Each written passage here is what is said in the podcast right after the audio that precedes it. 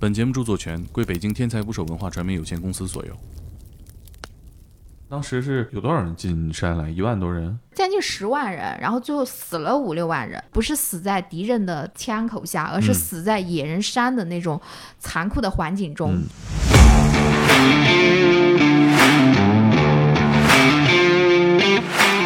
采访过多少位老兵？采访了五六百个老兵，还健在的大概有多少人不会超过十个吧。啊？她已经九十岁了，你就根本想象不到那么娇小的一个女孩子，她当年是怎么能够穿过野人山？全世界范围内都有很多女性作为一线作战部队，狙击兵啊、对炮兵啊、飞行员啊。还有坦克兵对远征军的撤退的时候，就有一千五百个山兵集体自焚嘛。缅甸有个地方，中文就叫“中国人哭”的地方。呃，医院当时是有一百零八个医护人员，然后就带着八十个山兵回国，走进了野人山的岩石丛林中。真正他们走出来的就只有几个人，就全都死了我。们生长在战争的年代，嗯嗯。我们不知道人类还有没有战争的年代。但是我采访了很多的女兵，就会发现，那他们呢？他们的故事怎么就没有人去记录呢？那个时候车马很慢，对，但是子弹很快啊。如果他们的名字都被忘记的话，嗯他们就在这个世界上失去痕嗯迹。，当地的人一听说是云南来的女兵，有些大妈就去摸摸他们的屁股，说嗯还有没有尾巴。即使是已经被炸成了一堆碎肉，他也要用他的衣服把他这堆碎肉包回家去。我要埋葬的不是他的尸体，我要埋葬的是我们的爱情。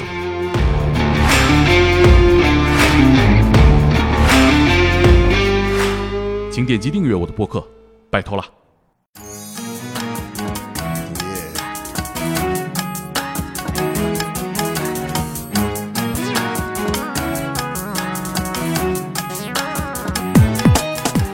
打捞最带劲的职业故事，这里是天才职业，我是猛哥，我是克林，然后欢迎我们今天的嘉宾霞姐，我又来了，霞姐是我们第十八期的嘉宾，好早哈、快一年了吗？差不多。普通话看看有没有进步。霞姐先给大家做个自我介绍吧。嗯，我现在就是除了叫那个霞姐之外，还有一个名字，就是听起来有点不言不忠的，但是很有意义。他叫罗伯特刘。哎，刘我知道，嗯罗伯特给大家解释一下。罗伯特其实是用了最有名的战地记者叫罗伯特卡帕，嗯，就是为了纪念他。因为其实我一直在写战争故事，写了十多年嘛。那个罗伯特卡帕他在战场上牺牲的比较早，才四十多岁就牺牲了。他一些还未完成的遗言，我继续接着帮他完成，继续在记录战场上的故事。嗯，然后这一年呢，我们又做了七八十期的节目，霞姐也做了一个新的项目。对对对，就是我后来就做了一个叫真实战争故事，这个的话大家就一定要记住。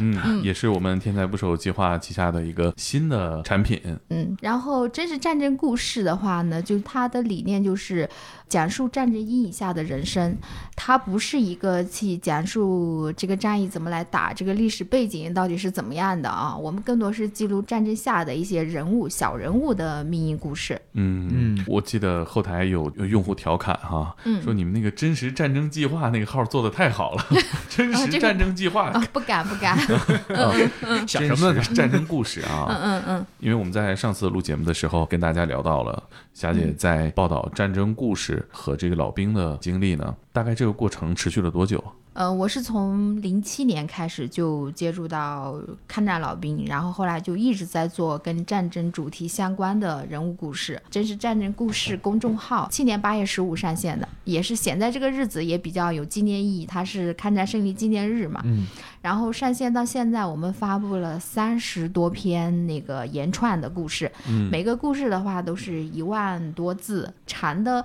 可能有三万多字，那我们就分上下篇这样的来发。嗯目前的话有五个系列，一个是我觉得就是大家可能在平时电影中看的比较多的，就是谍战，所以这个系列我们叫国产特工。嗯，这个名字起得好。我们上次节目也聊到了几位国啊，产特工啊。对对对对，前次聊的就主要就是国产特工，就是我们的两个国产特工。对嗯后来呢，又做了非常精致的文字化的编辑。其实它还有很多国产的特工的故事在那个里面。现在我们应该做到第九个、第十个这样的故事了，都是暗战斗智斗勇。目前能够记录下来的话呢，都是成功的，所以就是很多都是有成功案例的，就是在那种复杂暗战的的环境下，他们能够把自己脱险，我觉得就他们的智和勇都是值得我们去看的。虽然说这个职业不是我们特别推崇，因为也不是一般人能够做的啊，嗯，嗯但是我觉得就是他们的某些方面是值得我们去嗯学习的。而且最宝贵的是，霞姐采访到了这些老兵本人，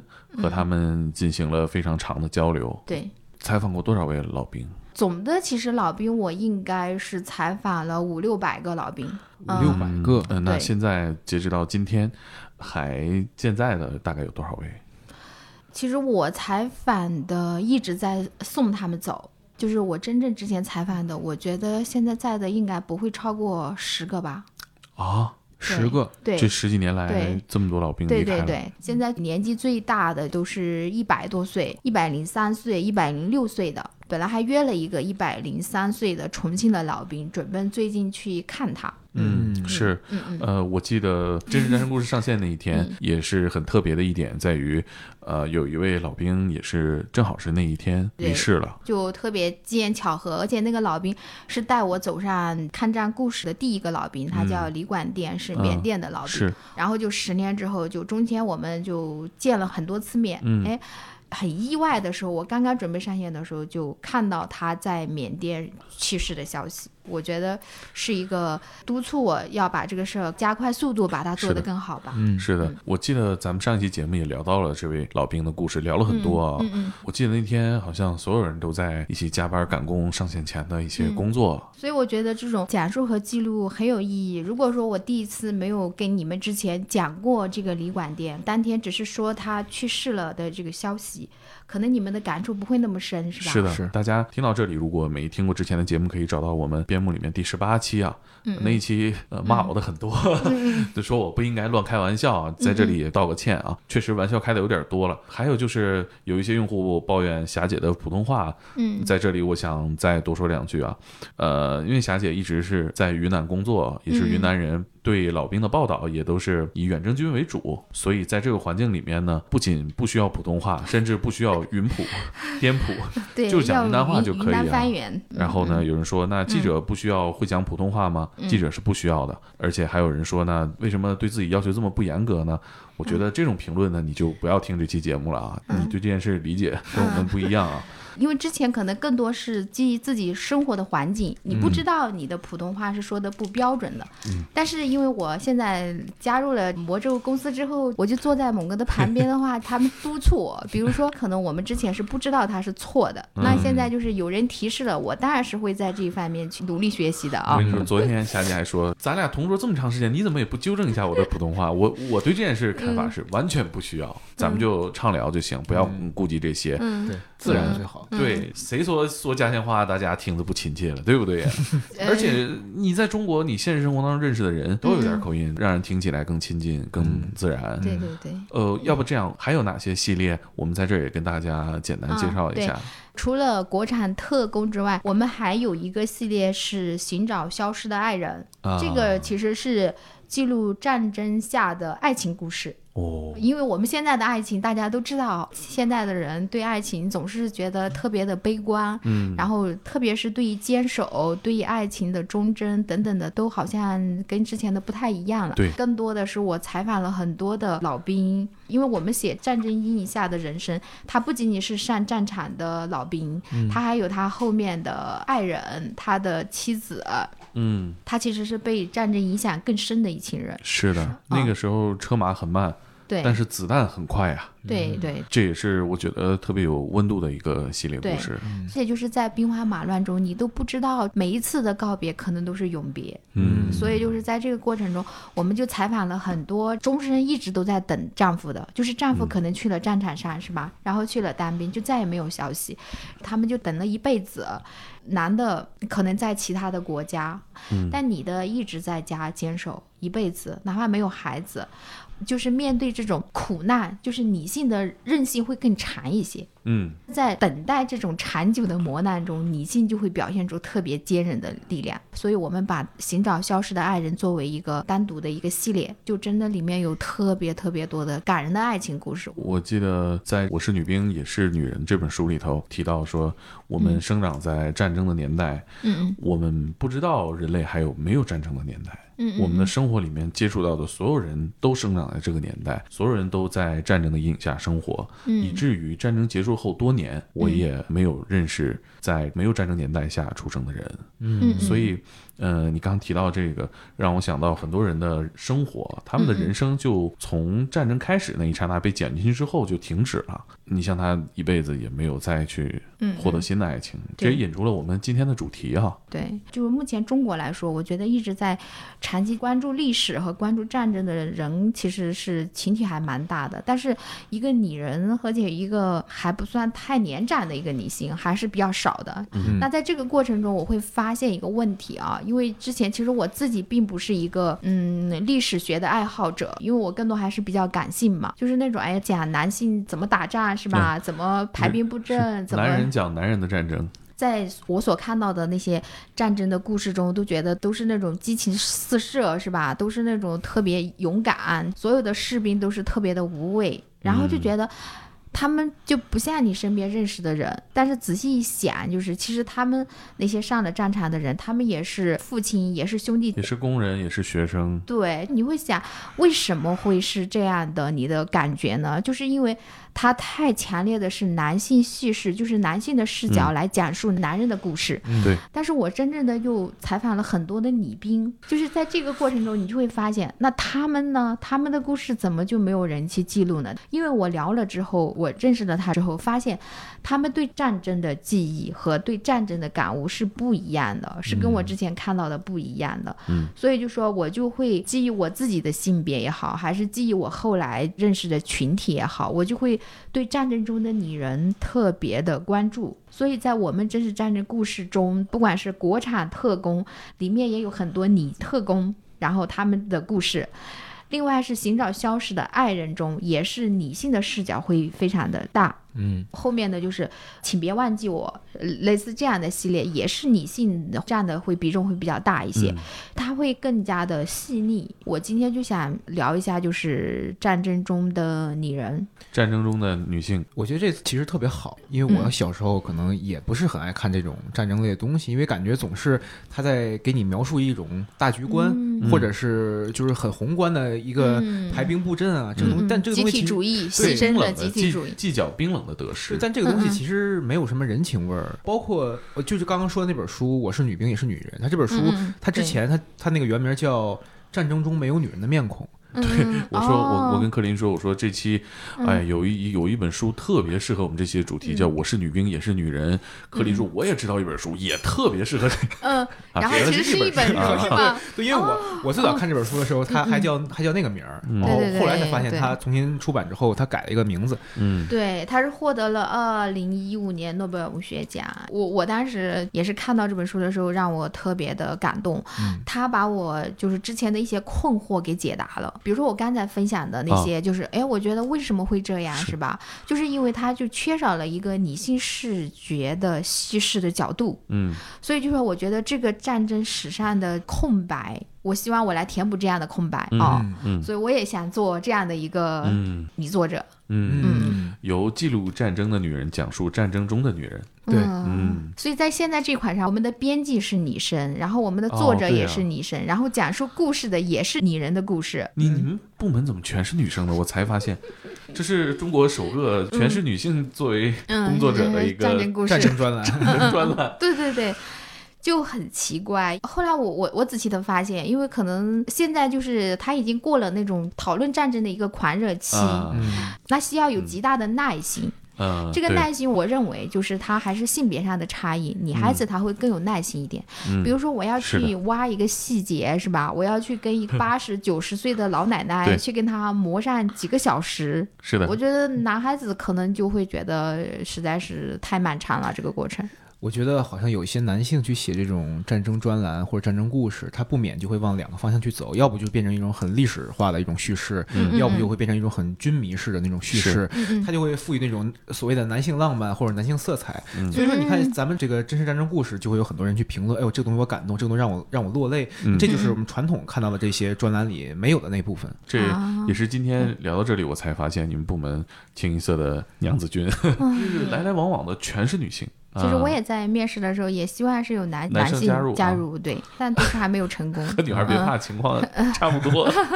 嗯，对，啊，确实是，好像这种表达方式可能传统的男性视角不是很符合，好像。嗯嗯。是，对，比如说我，我为什么会对战争中的女人这个，就是后来就慢慢的形成了一种比较感兴趣，也想填补这一段就是现在的一个空白，就是嗯战争中中国女人的这个、这个空白。就比如说我认识的第一个女兵，嗯，我之前采访了很多的远征军老兵，采访的时候他们依然是在讲他们怎么打仗，是吧？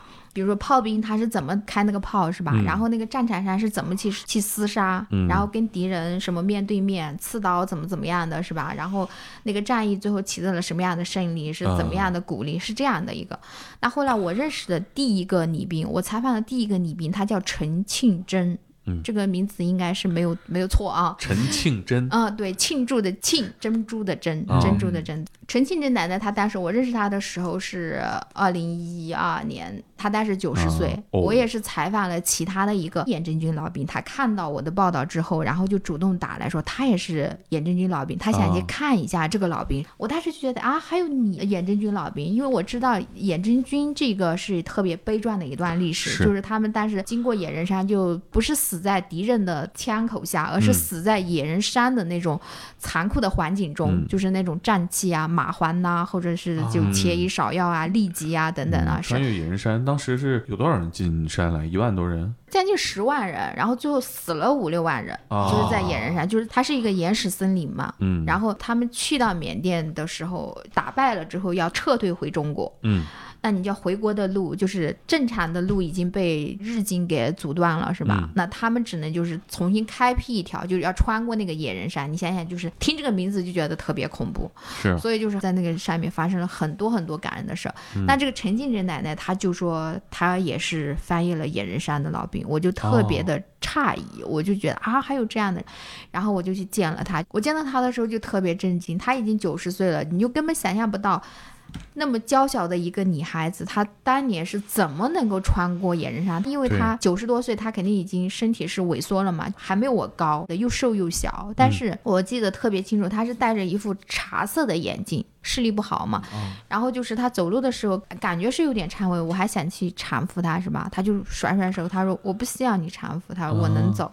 其实他就是要保持他自己的尊严。后来，然后我们就去看了之前的那个报道，那个严正军老兵。去看的时候，我最记得他的一句话，他就拉着那个老人的手，就说：“老哥哥，你一定要坚持住。”就是你看天亮了。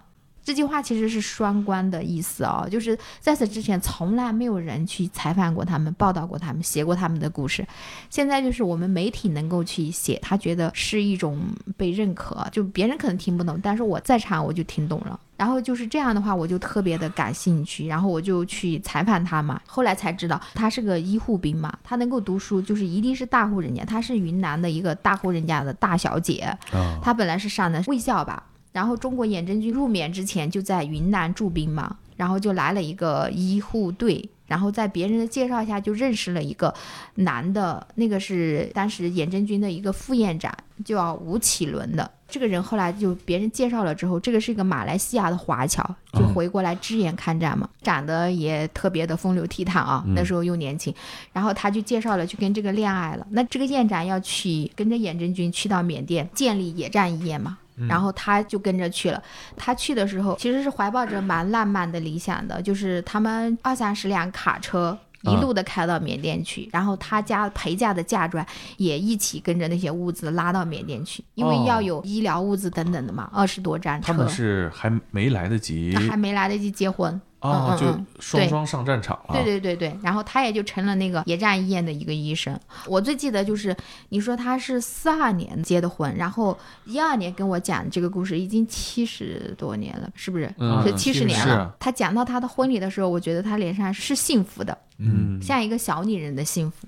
就是他说，其实因为去的时候特别的仓促，也没有礼服，也没有婚纱，啊，就是他本来是大户人家嘛，如果是他在云南结婚，一定会有非常嗯。隆重的婚礼，但是他说都没有，只是简单吃了一个饭，但是依然很幸福，因为是跟着哦自己的爱人上的战场嘛。嗯。但是他们刚结婚，就是野战衣都还没有搭好，马上就是开打了嘛，烟就被轰炸了，就马上就送伤兵来，那些伤兵全是切胳膊少腿，啊，你看到的时候，对于他们那么年轻一二十岁的女孩子是吧，自己都吓傻了，根本不知道怎么来救治。嗯，那医院就是肯定是要经历这一关，就是怎么来克服这种心理，去面对那些伤痕累累的残臂断肢，嗯，就是这样。然后战役进行的很短，然后他们就败了嘛，嗯第一次远征就失败了，就要面临到撤退回来。呃，医院当时是有一百零八个医护人员，然后就带着八十个山兵回国。然后就是他们走到那个密林中的时候，有两条岔路口，一条按指南针的方向应该是往云南的方向，一个就是去其他的地方。大家都不知道前方的路是什么样子的，只能选择自己家乡的那条路。嗯，然后就一百零八个医护兵就搀扶着，是搀扶着那八十个山兵，然后就走进了野人山的原始丛林中。这一个选择就改变了所有人的命运。对，最后就是真正他们走出来的就只有几个人，就全都死了，就全的这些医对，护和因为伤伤患，对，因为要在那个密林中走几个嗯月，因为你走进去你就没有退路了，嗯你退回来也是一样的，你就只能硬着头往前走。你后面的人是踩着前面人留下的白骨走过来的，因为你一个人死了之后，它里面有瘴气、有马环、有毒蛇、有所有的一切你不知道的，其实它比敌人的那种子弹还更可怕。所以就是，他就说，每翻过一座山，他都在想，那这个山后面应该会有人家吧？就是是那样的信念支持着他走，但是他他说走完一座山又一座山，走完一座山都是没有人家，就走了几个月，几个月，两三个月吧，嗯然后就所带的物资全部都没有了，最后剩下四块饼干，他不舍得吃。因为那个可能就是最后的救命之粮，但是有一个小战士已经饿得不行了，就跟他说：“我已经饿的我可能活不下去了，你们就把我放下吧。”就这样，就是就是让他们走是吧？最后陈奶奶她还是把她最后残下的四块饼干，很小的饼干就拿出来给这个小战士吃了。吃完之后，他们就再也没有东西可吃了。这个小战士吃了四块饼干，但最后小战士也没有活着回来，哭着。那个小战士就谢谢姐姐，啊太年轻了，都是十几岁的孩子，嗯，然后就哭着把那个饼干吃了。陈奶奶就是一直在跟我讲，就是他们回来的时候翻过到最后，最后就是大家都真的是已经到绝望的那种场景了。然后终于到了中国的国境，那是和顺，嗯呃就腾冲的和顺。嗯。因为前面已经有人到了嘛，就是和顺的老乡们在煮粥，放在路边给他们吃，他们是跪下来感谢那碗粥，就是那种第一是回到自己的国家安全了，第二是那是一碗救命的粥，七十年后他依然还在记得那碗粥的恩情。嗯就是这样。但是跟他聊的时候，他就跟其他人讲的就不一样，就是他就会关注特别细的小细节。比如说，就是结婚是怎么结的呀？啊然后当时就是小战士是怎么跟他说的呀？我觉得是在他记忆深处特别深的东西，而且就是他和他在这个丈夫也是在这一场就走失了。哦，走失了之后，嗯，对她一直七十年她都在等她的丈夫，她想了各种方法去找都没有，他们怎么走失的呢？没在一起吗？就不知道就这个走失了，是不是就像有的灾难通报中失踪，他其实有可能就已经去世了？对，有的可能去世了，有的可能他又流落到其他的地方，因为后来有很多的老兵就流落到、嗯呃缅甸或者是就是东南亚等等都有可能，就是有无数种可能。我记得上一期节目里讲到，呃，你们当年送老兵回家的那个活动，嗯，嗯嗯，其中主要一部分就是缅甸的老兵。对对对对对，嗯就是有各种各样的可能。但是呃陈奶奶她就一直在等她的丈夫嘛，嗯但是在等的过程中，她就肯定就受了很多的磨难。嗯。因为你你的丈夫是失踪的，就那些年特别讲成分，讲你的来来历是。要清白是吧？是。她之前参加的是国民政府的远征军，然后就丈夫又失踪，又不知道怎么样，所以她就受到了各种各样的磨难。对，像书里边写的，当时苏联的士兵也面对这种情况，对。他是阵亡了还是叛逃了？对对对，这个就就说不清。猜忌起来就没头了。对对对，嗯她就一辈子他都只能做个助产士，他就是在医院里嘛，啊在医院里，后来他也是医院里，但是助产士是最低级别的，就是是接生嘛，嗯接生的医生就本来是妇产科医生是吧？对，那本来他的资历或者是他的经验早就可以评上主任医师都可能可以了，啊但是他一直是个助产士，嗯，就是因为他没有办法得到晋升。但是他就透露出一种非常坚韧的忍性，你就会觉得啊、这些女人太伟大了。就是他们在经受这种磨难的时候，你不知道她当时是怎么能够过来的，嗯但是对于她来说，她就觉得连野人山她都过来了，其他的那些磨难对于她来说根本不算什么，嗯她都能够克服。这个是我认识的第一个女兵。嗯，真正从地狱里走出来的女人。嗯，这个野人山，我我能不能像理解成她像那种影视剧里出现那种云南密林里边就是毒虫、毒草什么的，它比那个还更恐怖一些，更恐怖。就是对，到至今都还是无人区，到至今都还没有探险队都没有办法穿越。你可以想，野人山到现在都还没有探险队可以穿越，哦，就是因为它真的是太险恶了，也不知道它到底有多险恶。但是你可以想象，十万远征军死了五六万人在上面，这可是准备充足的军队啊！对，所以集体穿越都如此艰险。就后来很多的考察，就是特别对历史爱好的人，就一直想去做这个事儿嘛，就是到现在都没有时间，大家只能到边沿，就是比如说他到边沿的时候，野人山的时候，车不能停住的地方，就是公路的尽头，是吧？嗯公路的尽头当时不是还发生了一个事儿吗？就是山兵集体自焚。哦嗯，就是远征军的撤退的时候，不是就有一千五百个山兵集体自焚吗？就是他们是已经到了公路的尽头，就是要往野人山进了，是吧？嗯带着他们，他们是绝对活不下来的，哦，然后就集体自焚。他们是伤兵，所以，对缅甸有个地方叫德优乌，那个地方就是它翻译成中文是叫中国人哭的地方。哦所以这个地方就是现在去到那个地方，缅甸的老百姓也会跟你讲，就是当时有很多的山兵在这儿就是自焚了，而且他们不仅是把自己烧了，还把所有的车辆物资全部烧了，只要带不走的就全部烧了。嗯，你可以想想有多残酷。这个地方，嗯，这，嗯，那那后来相关工作，呃，需要这部分知识的时候，你去现场看过吗？那个就是我自己没有到亲自到过德优乌，但是我的有考察的朋友去给我拍过那个拍过那个地方的视频，嗯。而且那个视频上就是现在那些当时被烧的那些残骸、那些汽车的残骸等等的，都已经长出了草，都已经从那个哦。铁片上长出了草，锈迹斑斑的铁片上长出了草。我觉得是那段历史是真的是让人觉得特别的沉痛。是啊，而且可能多年来也没有人去讨论，或者说这不是一个主流的话题吧，因为这也也也大家觉得太难想象了，它不是一个能被宣传的事件。对。对，但是因为我在做这个事儿，我就是觉得他们就特别值得应该被记录下来。嗯，是，对，应该被记录下来。而且就是在这么残酷的环境中，大家可能之前都以为说，哎，那就是这种就只有男人才能够接受得住，其实不是这样的。同时，他还有很多的女兵，嗯对吧？他的后勤部队，因为一去的时候肯定是有很多的，真的是啊，他的后勤部队、他的医疗部队都是有女人参与的。就是其实一直说战争让女人走开，其实战争从来没有让女人走开。就是除了说真正上战场的女兵，还有无数的留在野人山的那些将士，是吧？他们的后人、他们的家人、他们的母亲、他们的妻子，是吧？他们的女儿依然是战争下的女人，他们一直在守，一直在等候，可能就等，也是在默默的守望着一辈子，就希望说他们能回来，有一天能从野人山回来。但是到现在，至今也没有回来。嗯我就认为是，嗯，很想把这个战争中的女人这一块是给它做的更加的前面，嗯。也是想用这样的视角，然后让大家能够再去关注到这一段历史。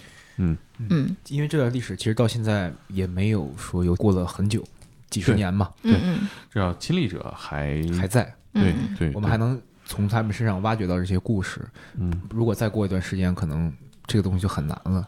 就像那个电影、那个 Coco，他们就说，如果他们的名字都被忘记的话，嗯。他们就在这个世界上失去痕迹了。嗯对。我记得还有一个故事是，这一个部队全都是女兵，啊，那个，因为说到这个，就是对战争中的女人这个观点，我就更想讲的是一群女兵，嗯。这个也是我们云南的，这个就是他当时叫女子战地服务团，嗯嗯，那个是其实更早，还是在野人山四二年之前更早。它是一九三七年的时候，啊就是抗战刚刚开始，然后那就是最开始的时候就邀请说滇军出征，那时候还是军阀，就是龙营部队的，嗯啊就还不是那种加入到国民政府军的。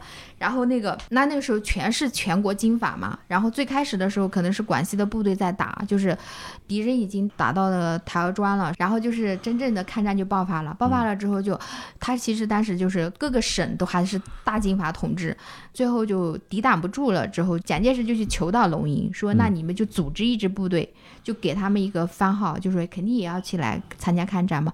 然后就组建了一个部队叫六十军，然后这个军队的话呢，就是从滇军里面抽调出几万将士，然后就要上前线来抗战。一说前面抗战，那时候宣传的肯定是大家都特别激动啊，是吧？那些所有的就真的是叫前民抗战。当时就是送那个滇军出征、六十军出征的时候，就是举办了特别隆重的欢送仪式。仪式过后的时候，就很多的女性。然后他们就去游街游行，然后就一直游行到省政府，就说他们也要去参加，他们也不甘于在后方，是吧？嗯然后就因为这样的，最后就批准了他们找六十个女兵，然后就成立叫云南战地女子服务团去做后方的工作，其中就是这些全都是大小姐。呃，因为因为那时候是从学生中去选拔嘛，你得有点知识，你得有点文化，你得有点什么样的才会去，是吧？嗯去了至少说也可以给那些士兵写写家书啊，怎么样，嗯类似这样的啊，做做医护工作。但是其实大家对战争并没有那么深的概念，是，嗯，也不知道它的残酷度到底是怎么样的，嗯总觉得我应该去还是可以用得上的。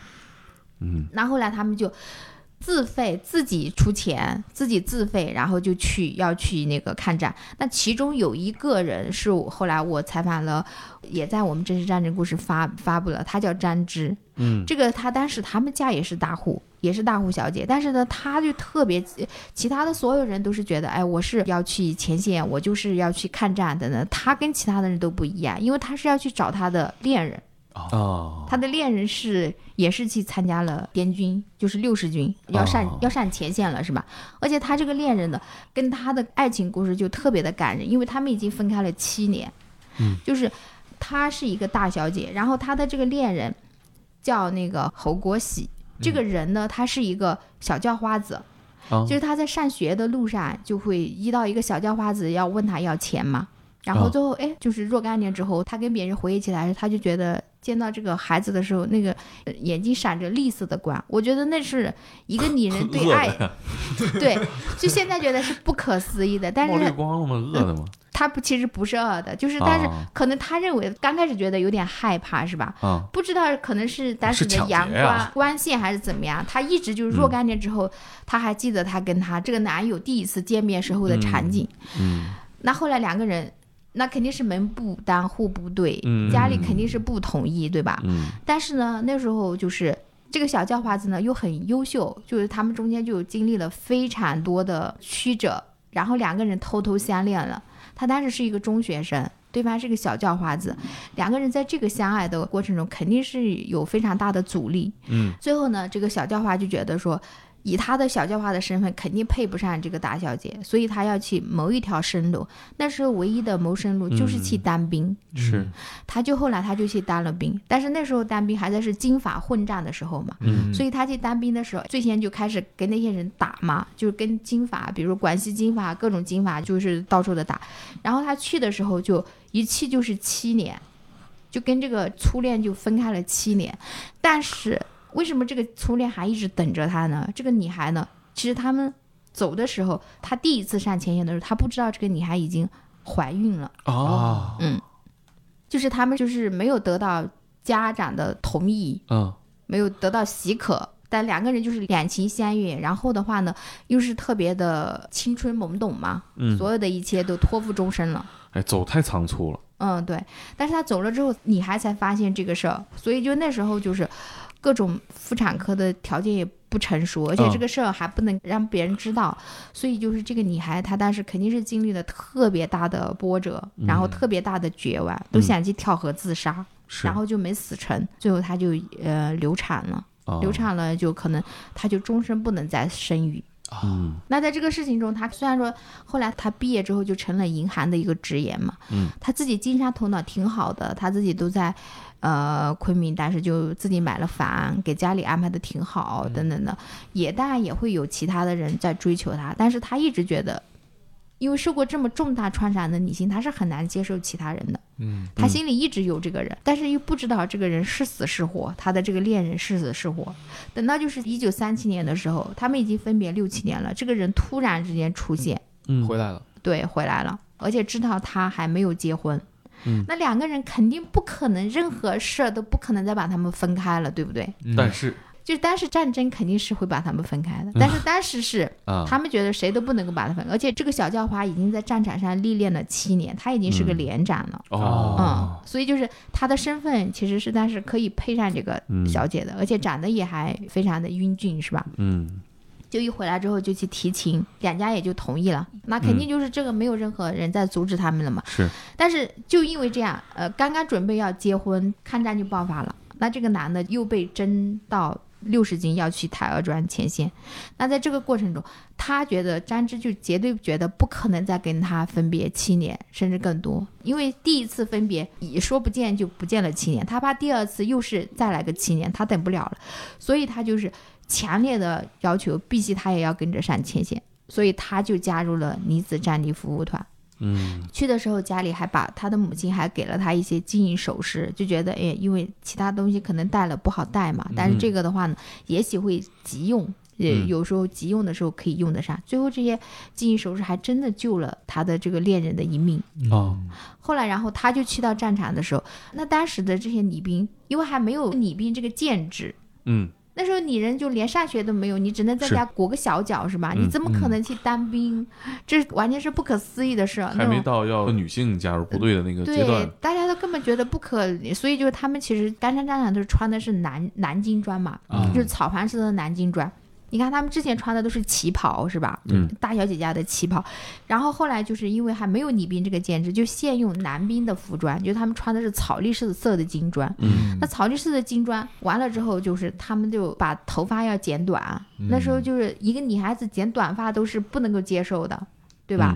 就是所以就把头发剪短，然后换上男性的呃衣服，这些都是就沿途，因为他们是坐车，要坐车一直坐到武汉嘛，部队是驻扎在武汉嘛，就要经过贵州，然后到长沙，然后再到那个武汉，在沿途的时候，大家就像看戏一样的，就沿途都有老百姓去欢送他们。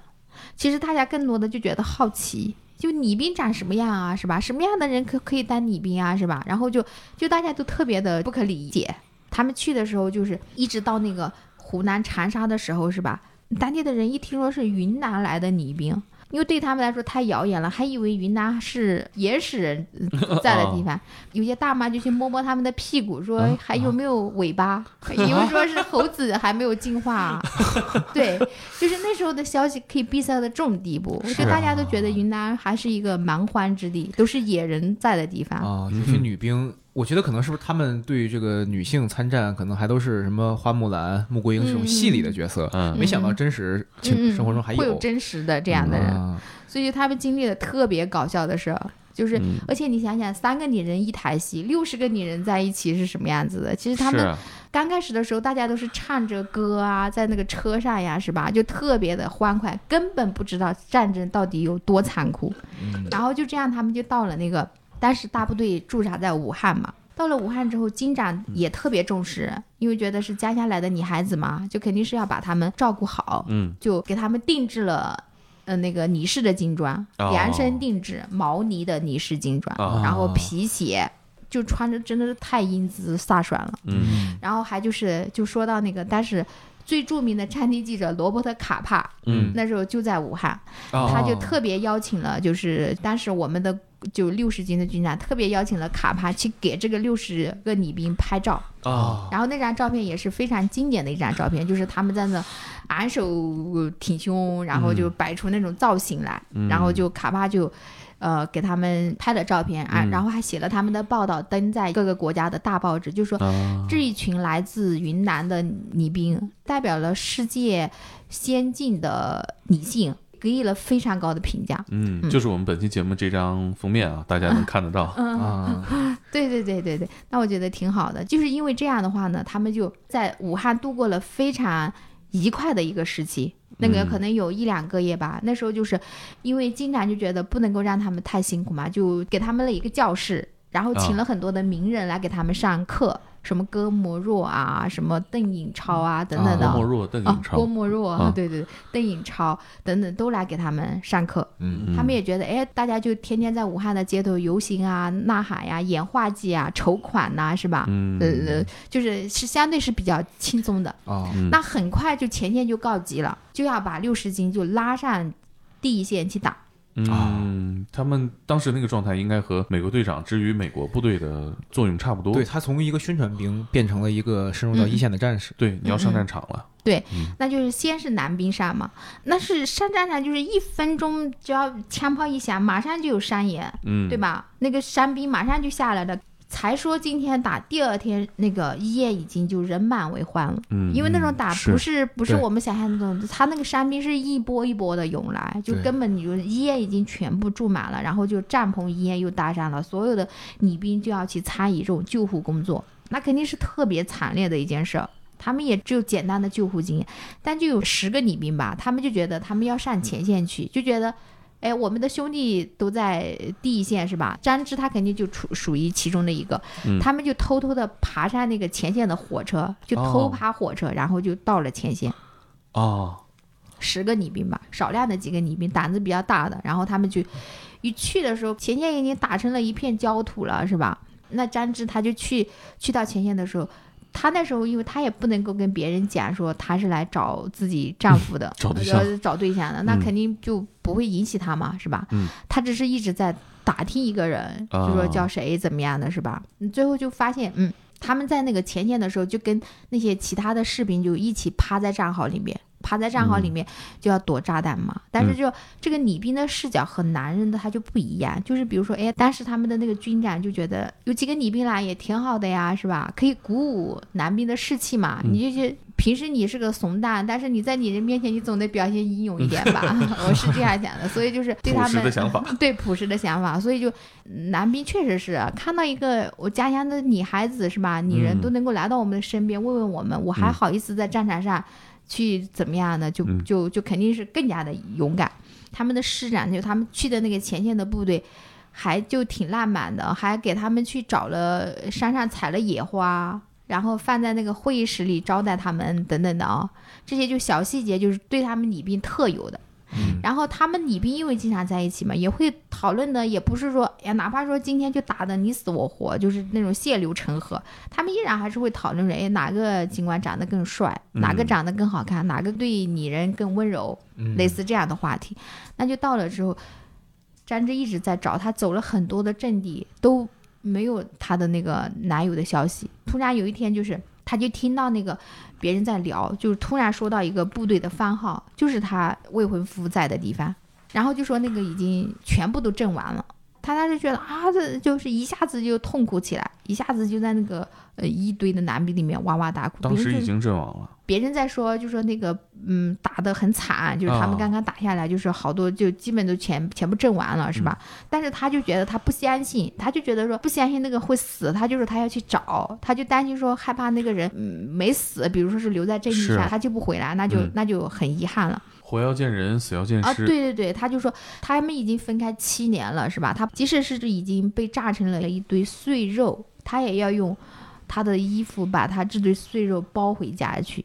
这是他说的吗？对对对，他的原话他就这样说，所以他就要去那个，他就说他要去那个呃阵地，刚刚打完的阵地上去找。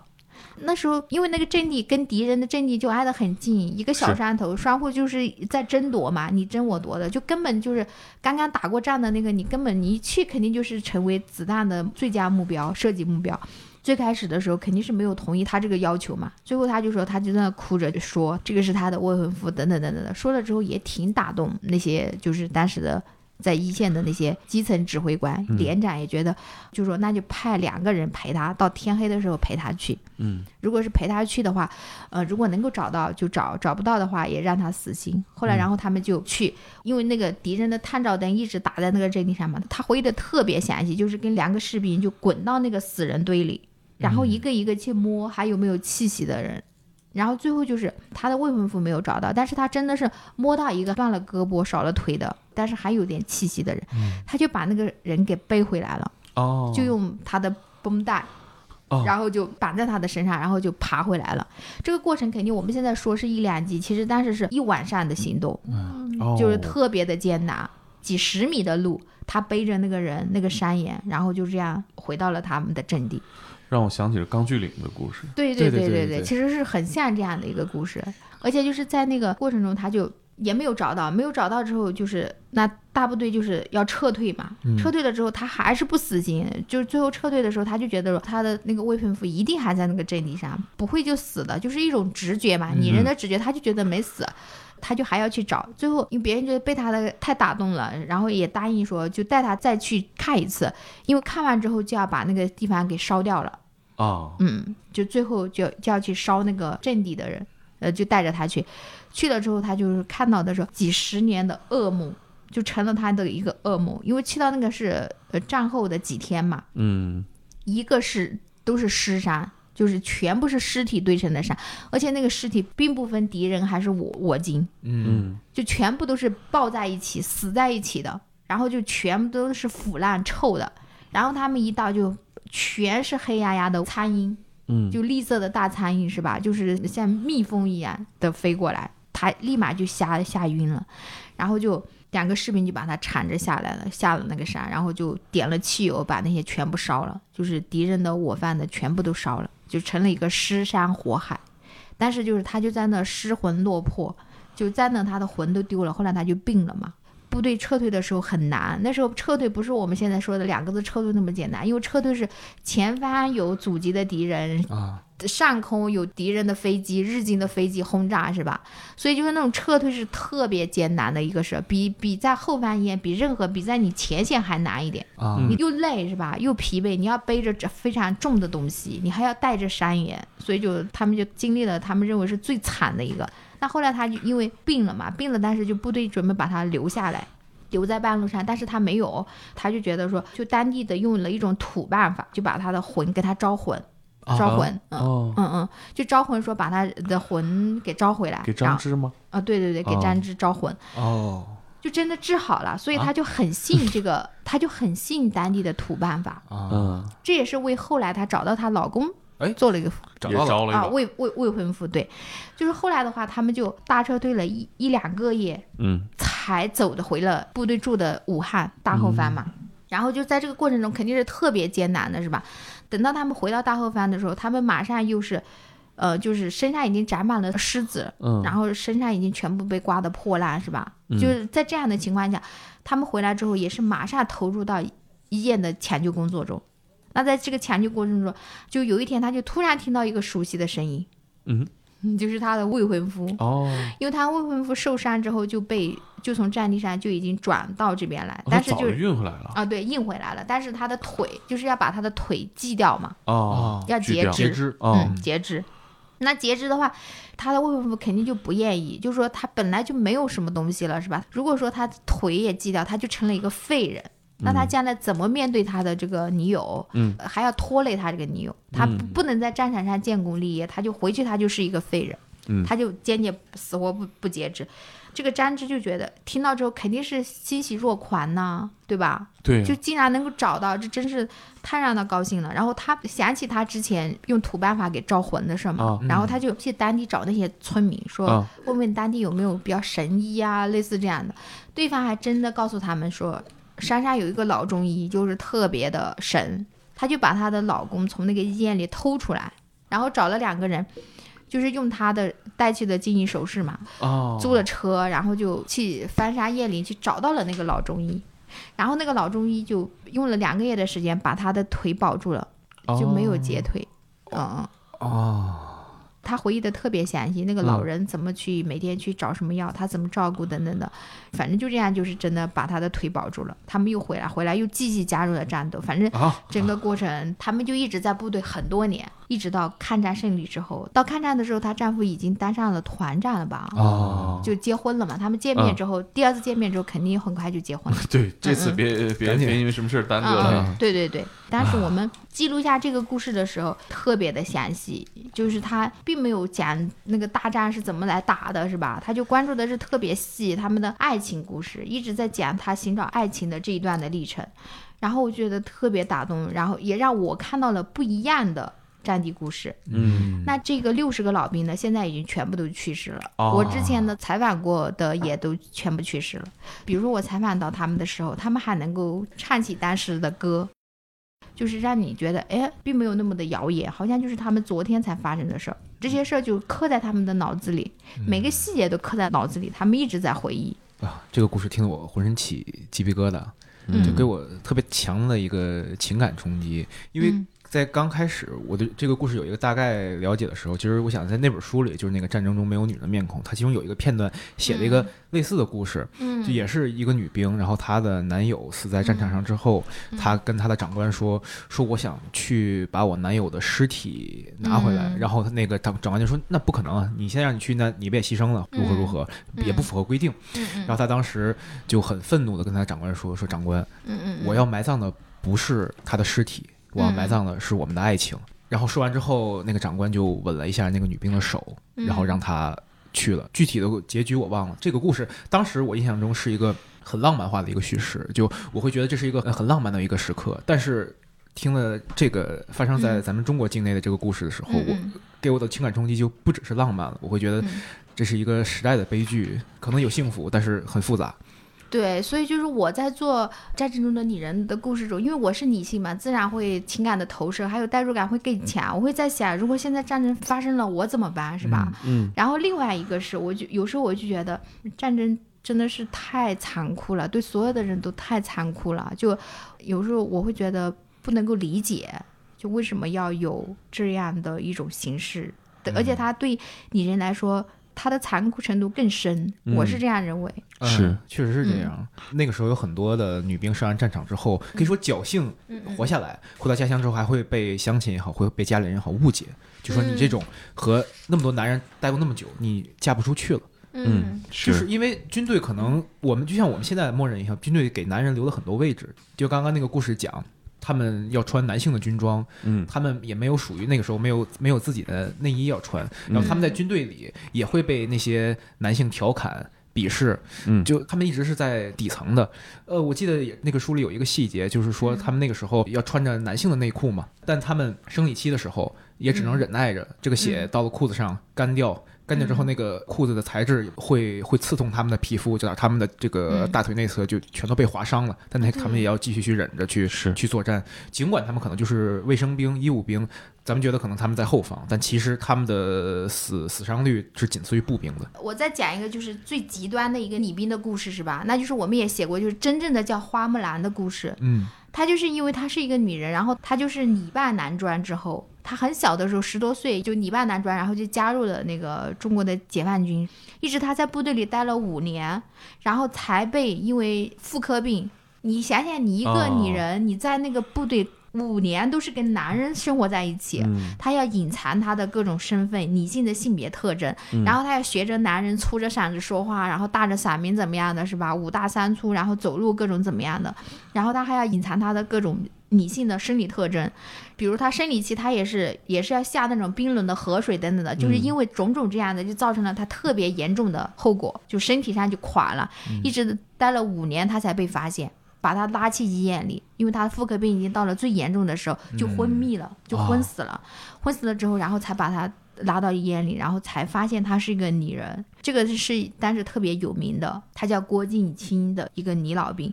但是这个的话呢，她已经就是完全被战场把她异化了。啊最后她回来之后，发现她回归了她的女儿身之后，是吧？就当时还给她拍了电影。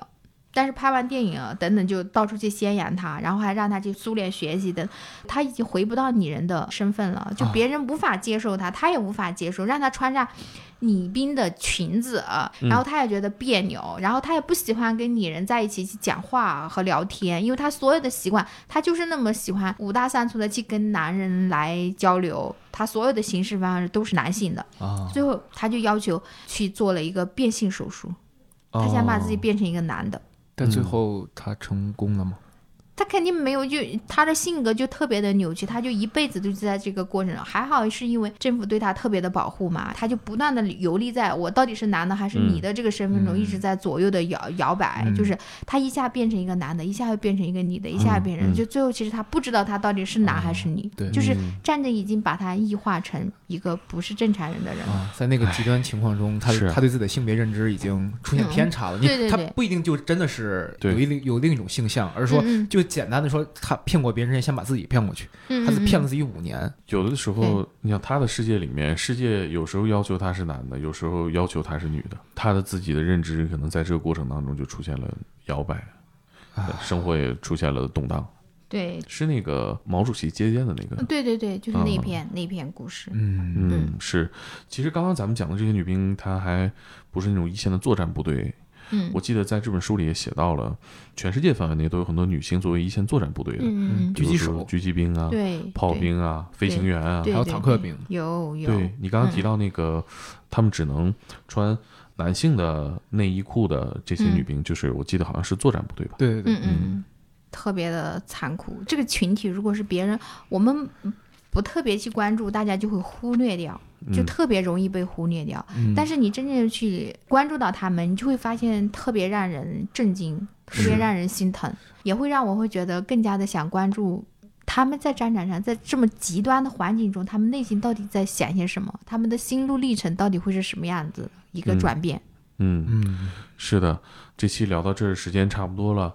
嗯在节目尾声，霞姐再给我们讲讲《真实战争故事》这个公众号其他几个刚刚没提到的系列，哦然后也跟大家嗯简单介绍一下。对，除了我们刚才，比如说我们刚才讲的，呃，这个詹志的故事，它是放在《寻找消失的爱人》嗯然后除了这个的话呢，还有《请别忘记我》，还有《我家有烈士》。请别哦忘记我这个栏目，就是它更多是讲亲人之间。就是我们觉得，因为其实现在的寻找不仅仅是亲人之间，对于我们来说，每一个人都是在寻找这段历史，都请别忘记他们。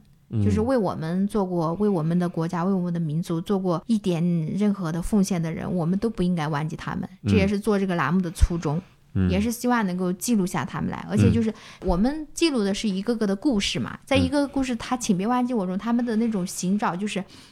会让你特别的触动，就是大家对一种亲情的这种坚守和一种就是那种韧劲，那种就是感觉什么都无坚不摧的那种力量，会让你觉得特别的震撼。嗯那在之前的话，我们可能会觉得，就是我们现在因为生活都太平静了。